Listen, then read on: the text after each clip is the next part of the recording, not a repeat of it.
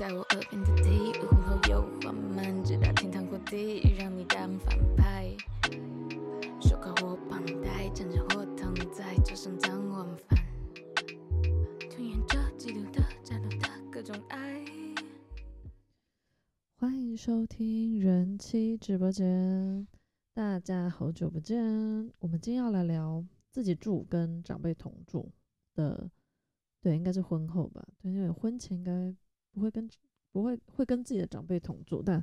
不会跟自己另外一半的长辈，好像很奇怪，跟另外一半的父母，嘿，对。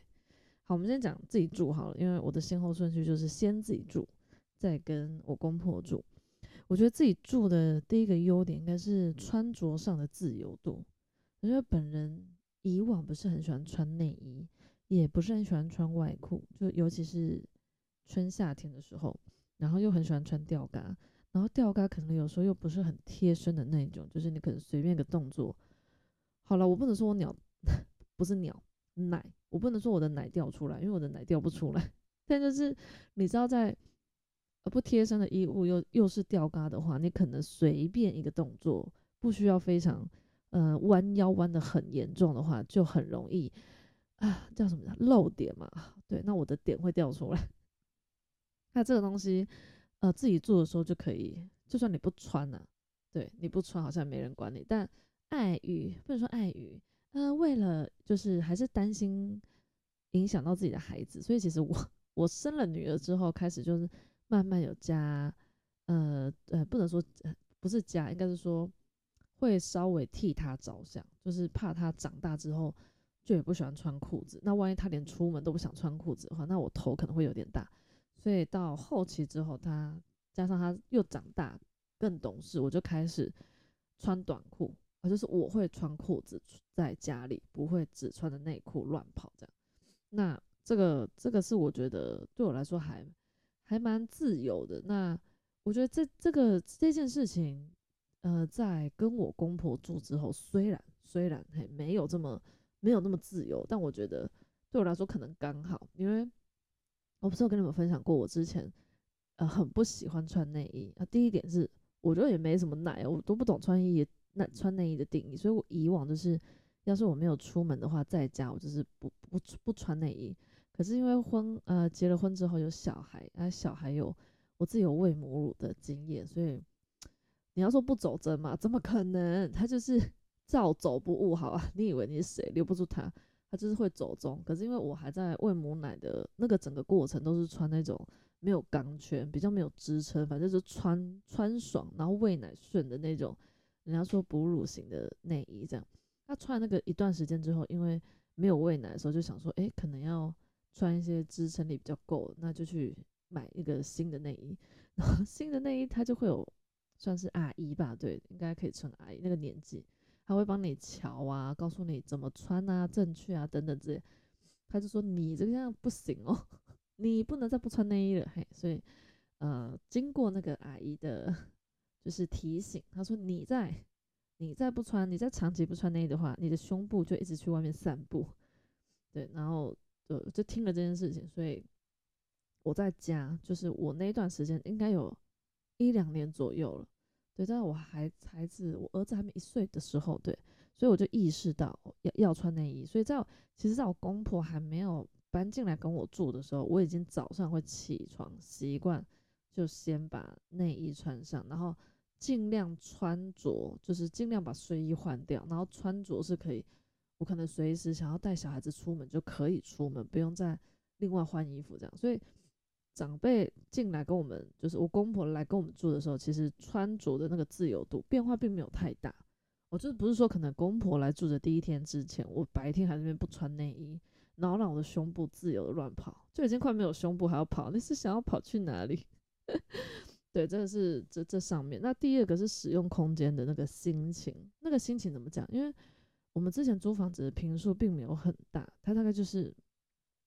不到二十平吧，扣掉公社，它空间算很小。但是因为我自己住，所以所有的空间都算是属于我跟我女儿的。那公婆搬进来住的时候，我们虽然已经买房子，那这房子平数老实讲也不算小，毕竟它有五层楼这样。那可是因为呃家里有长辈在，所以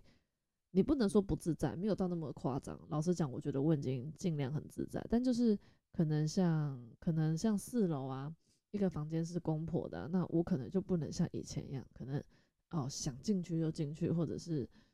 或者是突然就你知道，有时候我要帮小孩洗澡，所以我可能就会裤子会脱掉，反正你就必须要呃人模人样出现在。长辈面前，你就你不能太邋遢，就你知道有人跟你同住，所以，呃，这个部分的话，就是我觉得是心情上，这不是空间大小。那我觉得当初买这个房子也是对的，因为它是空间有隔开。那我这一层楼就是我跟我先生的主卧，所以在这个空间，虽然它没有很大，但是这个部分可能也要感谢我婆婆，因为我觉得我婆婆可能没有像其他一些。特别会关心媳妇的婆婆会很常自由进出媳妇房间，然后都觉得哦，maybe 他是要整理他儿，帮他儿子整理衣服，反正各种名义啊，各种理由，他想进来他就想，我公婆从来，我是不知道，我我我是应该没有，我出门的时候他们进来，我是觉得没有了，好不好？我觉得他们应该不就给我的隐私非常够，可能都比我爸妈够啊。这就题外话。以前年轻的时候，我觉得妈妈可能加减还是会担心小孩，就是交了什么朋友等等，所以我妈就会偷翻我抽屉。啊，好死不死，我就是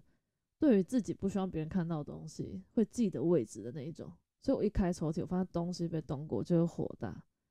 我就会很生气。那现在想想，其实啊，妈妈也是出自于关心，可是当下，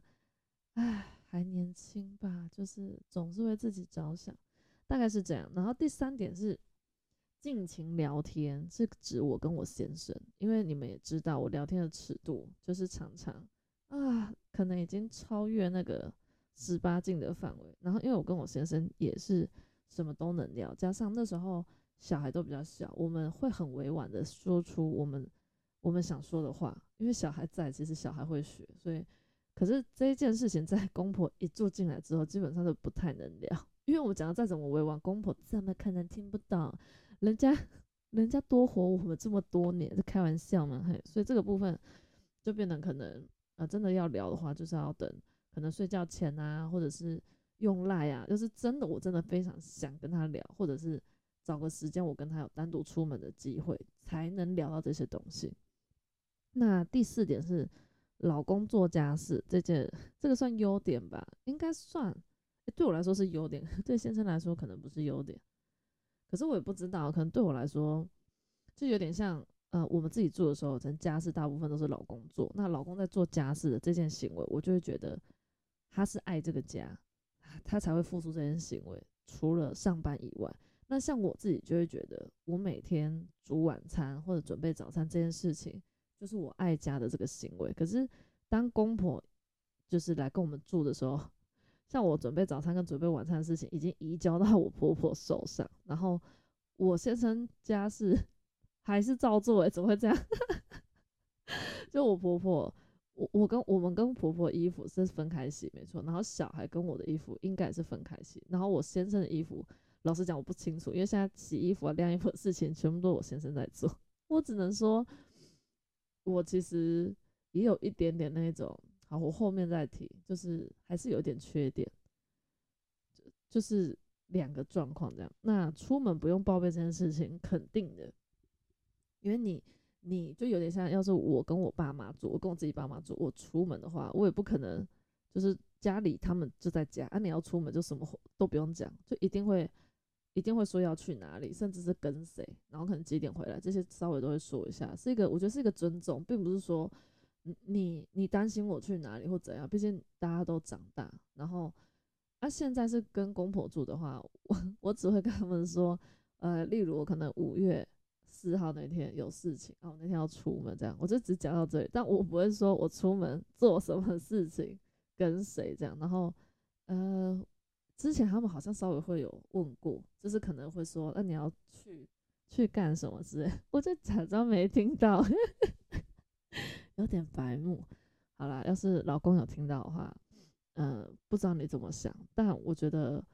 我觉得你爸妈也还不错，他们就也没有在一直问这样，感谢公婆。好，那再来就是煮饭这件事情，我会把它放在自己住优点，是因为我还蛮喜欢煮饭。但是我还是得说，我不用煮饭确实很轻松，没错啊，真我还是得讲，我虽然很爱煮饭，那煮饭这件事情落在我婆婆手上，我是很轻松，没错。我觉得我当然是有要怎么讲，就是有被照顾的感觉。可是我觉得啊，你要说这是优点吗？Maybe 这件事情在我妈妈眼里，她不会觉得是优点，因为她会觉得，她会觉得我没有长大，她会觉得我。没有像以前一样这么独立，但我认真讲，就是没有办法，你知道吗？你跟长辈同住，他年纪，呃呃，就是健康状况下是 OK 的，他就是这件事情，我私底下是也没有跟我婆婆讲，就是说，哎，每天煮晚餐跟准备早餐这件事情对他来说会不会，呃，很吃力，或者是他会不会想要？因为我之后要上班，我其实没有办法确定我几点回家，但是我有思考过，万一我公婆没有来跟我们住的话。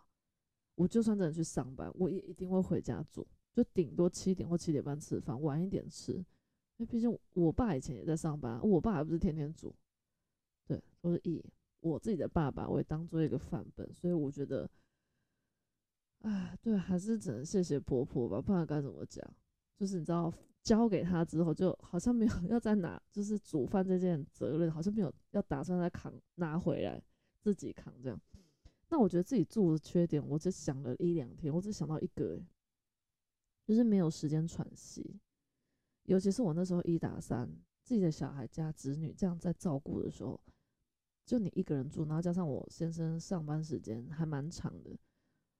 你真的没有时间喘息，然后你只能要么就跟他们一起发疯，就是我压力大的时候我就压起来这样，啊，要么就是撑得住气往肚子里面吞。就是只能这样，因为没有长辈，然后你要出门就是得带三个出门，不然就是不要出门，就这两个选项。所以我觉得缺点的话，目前只想到这个，因为毕竟你知道小孩还没长大，我觉得不同的年龄层孩子可能幼稚园啊，没上幼稚园啊，念小学、国中，这个他们不同的年龄住在家里的时候，对于整个家的那个相处的那个模式会有差。就像他们还是婴儿的时候。我因为要时时刻刻盯着他们，我当然就会比较没有那么办，没那么自在。那你要想他高中的时候，我要看他嘛，我看他，他说他都嫌我，他可能都嫌我老了，对之类的。所以我觉得，可能以我从以前照顾小孩到现在，我觉得自己住的缺点就是没有时间，跟你没有后援，就反正小孩就在你身上，你不能把他推开，你也推不开，你可能只能心里想这样。那我觉得家本家家长不是家长，不是我的家长，应该是我老公的家长啊。对啊，就是我跟我的公婆同住的优点。第一个就是小孩接送问题，哦，这是我自己本身。那后面还有一些我网络上稍微查一些资料，到时候再跟你们分享这样。因为小孩接送这个问题，呃，交通车一刚开始，我儿子因为念幼幼班，他年纪比较小，所以学校的园长就会建议他还小，不太适合坐娃娃车，因为娃娃车。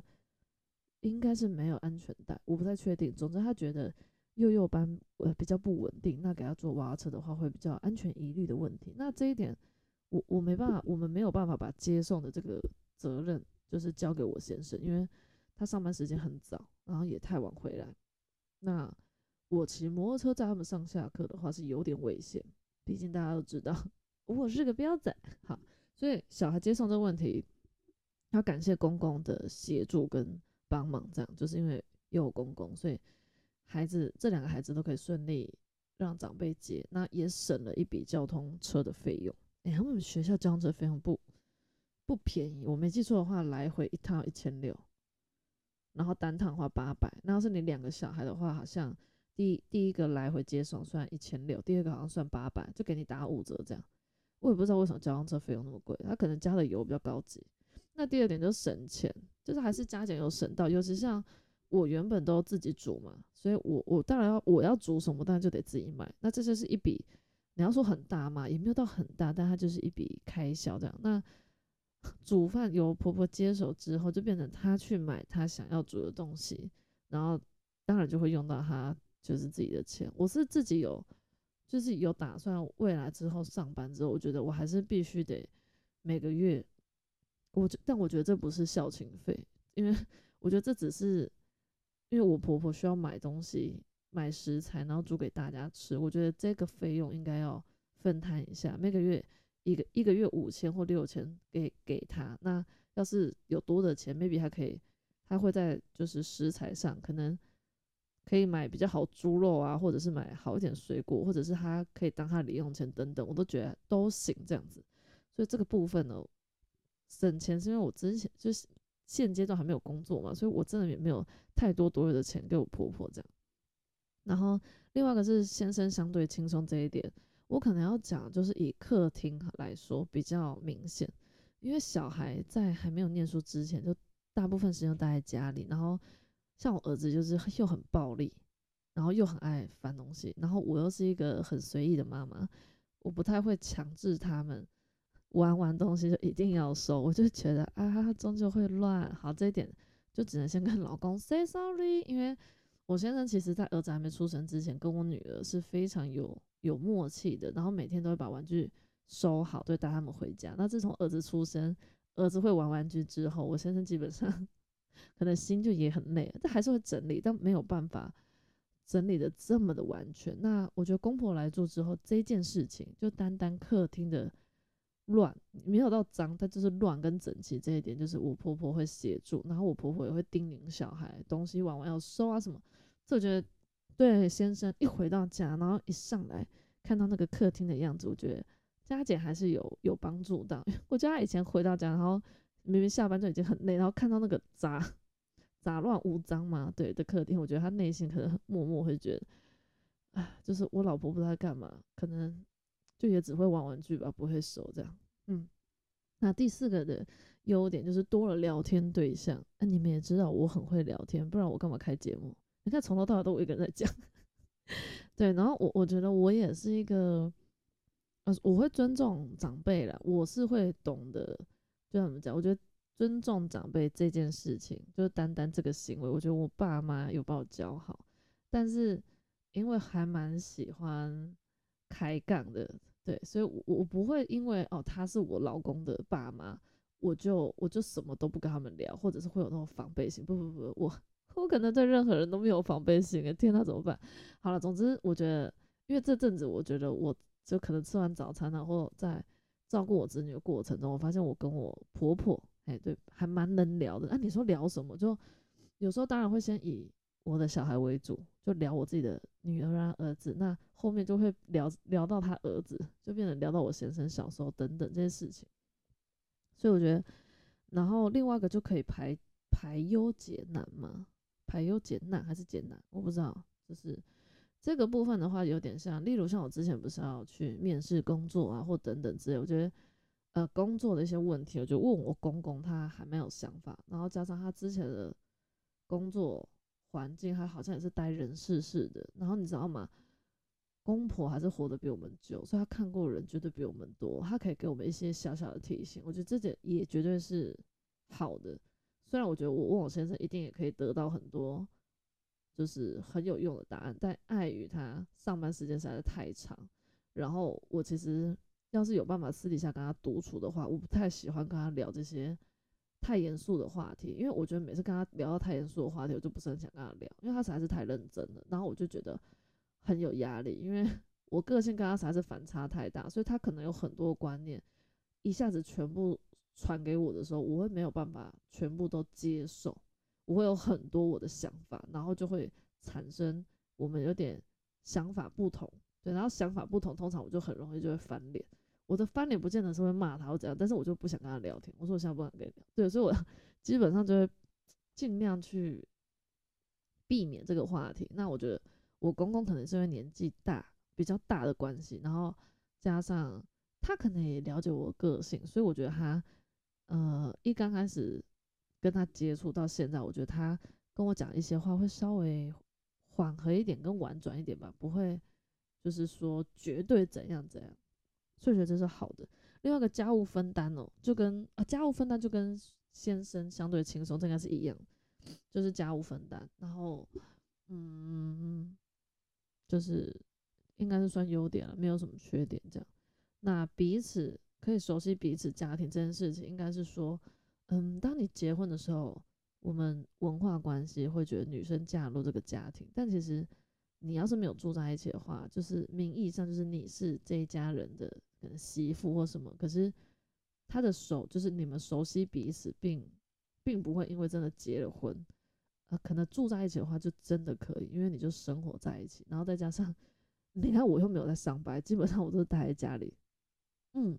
然后吃饭啊，跟。等等之类，我得先说，我其实一刚开始也非常害怕跟公婆住，我也没有一刚开始就这么的豁达，或者是这么的没想那么多。一开始我也会跟很多女生会有一些很多的幻想吧，就是你我老实讲，你想那些事情，它都没有发生，可是你就会拿那些想出来的事情来来要怎么讲折磨自己，对，你就觉得啊肯定会很不自在啊，然后肯定怎样怎样怎样，就是你想，像我觉得我大概。我觉得我前两个月适应的还不错，那时候我就录一集跟公婆做的那个那一集，我忘记第几集，大家自己去找。如果我觉得我适应了两个月之后，我就我觉得非常自在，就可能可能顶多就是我可能坐姿不能坐太 over，然后大概就是这样。然后可能呃我自己觉得我也还蛮喜欢说一些乐色话啊，我爸妈在我可以跟我妈说乐色话，他可以接受这样。可是公婆可能就我还在担心啊，毕竟。我不是真的这么知道他们的分，就是聊天的那个分寸在哪里，所以，我但是你说到呃整个像吃饭，然后公婆也在，就是大家在同一个空间用餐这件事情，并不会让我觉得很有压力，或者是我吃饭就要很吃很小口啊，或者是怎样就不会，就是你还是很自在这样，所以我觉得应该没有在熟悉彼此的过程中，大概已经。哎，快一年嘞！我跟公婆都住快一年，我觉得，嗯，我不能讲，应该说，我觉得我自己的表现给公婆这样子感觉上，我可以帮自己打分数嘛？我觉得应该有及格了，好不好？啊，剩下四十分，呃，可能就要询问一下公婆，好了，他们可能是觉得，你确定吗？你确定要我帮你打分数吗？所以我觉得熟悉彼此家庭，真的住在一起就可以，真的。认识到对方，那我个人是觉得我比较幸运，所以我觉得其他人真的想跟公婆做的话，还是要稍微思考一下。然后我觉得前提前提最大的前提还是你先生是否有独立的能力。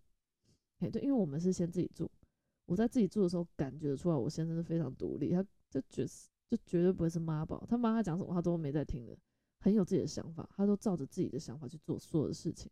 所以就算我跟公婆住，我先生也不会听他妈妈的话，所以这一点我觉得还不错啊。嗯，那另这一点，呃，最后一点的优点跟长辈同住的优点是吵架有合适老是网络上的。我现在认真思考，我公婆来住这样快一年，我跟我老公好像没有吵过架，哎，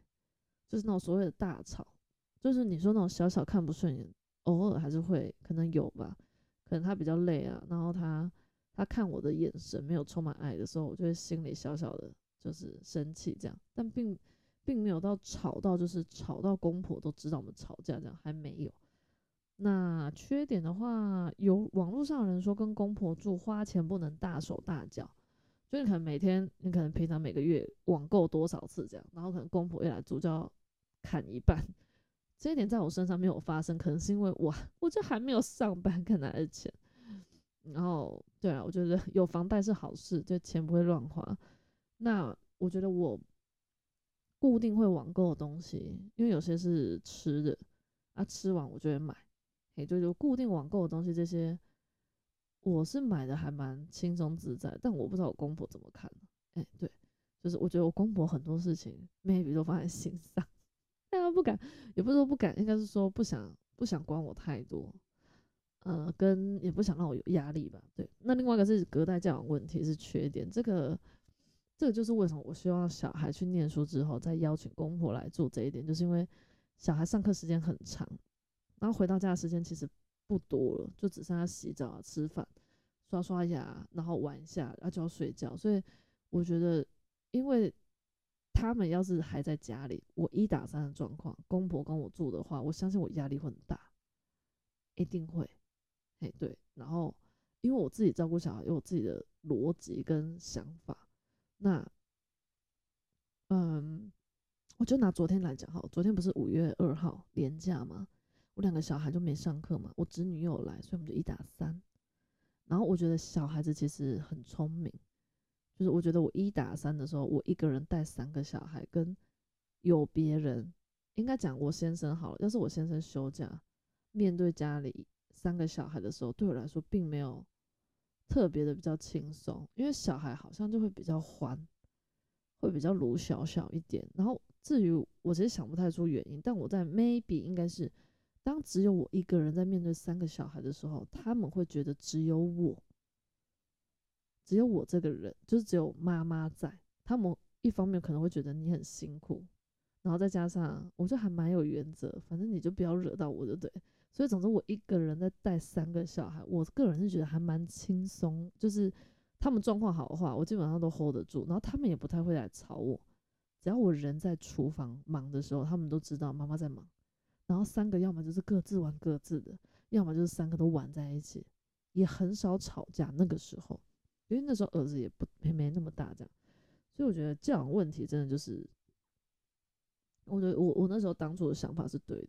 像他们现在念书这样，我就觉得还好。然后其实一部分也蛮相信公婆，毕竟我先生也还算优秀啊，那也是应该也算是公婆有就是有教好，所以我先生才可以。嗯，就异于常人这样，所以我觉得我还是我相信大部分他们在教导我儿子跟女儿的时候，一定是保持着对他们好的心态。对，所以我其实，在公婆教育孩子这个部分，我觉得我已经放有放手了，然后没那么紧张。对，就是我有最大的前提就是不希望他们给小孩看手机，他们之前当然也不会，但是我是希望他们。小孩在的时候也不要一直看，因为你现在不让他用手机，那是因为他没有手机用。可是你现在一直用手机，他看在眼里。那等到他有手机的时候，他就不会跟你互动了。但我不希望小孩子跟长辈关系是这样，所以我才会尽量就是不在小孩面前用手机，就是因为他总会有拥有手机的时候。我希望是他可以多跟我聊聊他生活中的事情，对，所以。就是还是有想法，但这部分我觉得我大已经跟我先生聊过，这种事情我就不会直接在公婆面前谈，因为我觉得会有一点压，会有一点压力，所以我一直想要尽量找一些，唉，好，我还在努力，就是我希望我可以找一些事情让公婆可能可以跟孩子一起做，或者是他他在他在家里的时候可以除了用手机以外的事情可以做其他事。对那另外一个是比较少隐私，就我刚刚讲，有些跟公婆住的缺点，就是他可能会随意进出你房间呢，或者是会就是你知道，要是他又很很乐于帮忙做家事的话，你的内衣裤什么就会被他 touch 到，然后这一点我自己觉得，我我可能也会有。那感谢我先生跟感谢我婆婆，可能没有这么的，对他可能也算是这也是一种尊重吧，对，然后。我先生就是一如往常的帮我，就是对啊，对，就交给他了。不管是贴身衣物还是不贴身衣物，那备受照顾无法真正独立，我的我个人是觉得最大最大的缺点。真的，就像我刚刚有聊到，帮家里准备早餐晚餐这件行为，对我来说会是为这个家付出跟爱这个家行为表现。可是你看，像现在这些。这些事情全部从就是全部交到我婆婆手上，我不能说我不爱这个家，可是我已经没有什么，而且 再加上我还没有上班。好，总之就是没有这个行为，这个事情渣渣就是你很真实的去做这件事情的时候，我不知道怎么讲那种感受，诶，就会觉得我不知道怎么形容，但感觉没有很好。对那我只能期待我去上班之后，可以保持着为这个家的经济 压力分担一些，然后转变成我在上班同时，就也是在为这个家付出吧。只能这样讲，就暂时只能这样想，不然我也不是很想要，对，就是让自己脑子太多的那些给自己有压力的想法。这样大概就到这边，然后你们大概要么就自己住，要么就跟自己的爸妈住。那未来的话，结婚哦，我不是不知道你们会不会结婚呢？但我觉得，嗯，独立这件事情真的很重要。又或许哪一天，对啊，煮饭的事情又落回我手上的话，再跟大家分享。好啦，这集就要先到这里啦，感谢大家的收听，拜拜。